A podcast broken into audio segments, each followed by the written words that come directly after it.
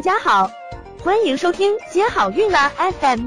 如果你正在准备孕育宝宝，却不知道怎么科学备孕，或者正和试管婴儿打交道，都可以来听听我们的好运大咖说。大咖说什么？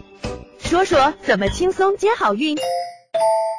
啊，关于促排卵针的一些谣言，我们是不是也经常听到说，哎，打促排卵针是不是会很痛啊？打促排卵针完之后是不是会变胖变丑呀？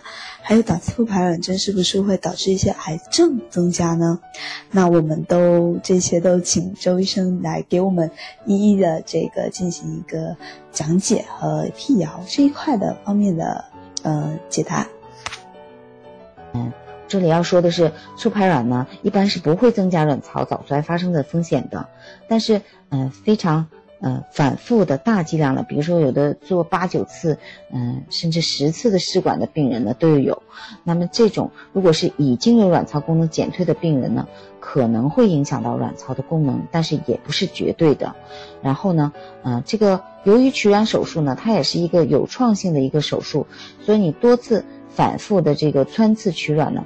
可能够伤害到卵巢内的血供，它是有发生这个的几率的，但是不不是一定会发生。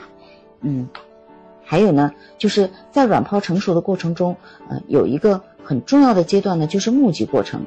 每个月呢，都有一批的卵泡是被募集的，呃，其中有一个是成为优势卵泡排出，等待受精，是一个呃自然受孕的这个过程。